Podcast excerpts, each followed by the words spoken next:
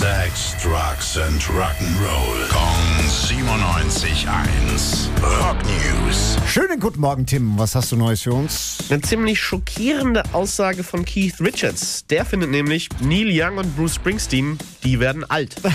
äh, sag mal, ist der gute Keith nicht älter als die beiden? Ja, ja, der hat schon noch mal ein paar Jahre mehr auf dem Buckel, macht seine Aussage aber nicht am Alter fest. Sein Aha. Argument, das ist, wenn Musiker die Rechte an ihrer Musik verkaufen, sei das ein Zeichen des Altwerdens. So eine Art Eingeständnis, dass wohl nichts Neues mehr dazu käme.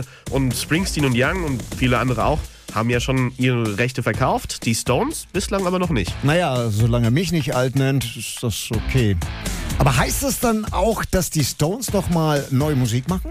Ja, Richards hat wohl schon ein paar neue Songs geschrieben, natürlich zusammen mit Mick Jagger, aber auch der neue Drummer Steve Jordan war mit dabei.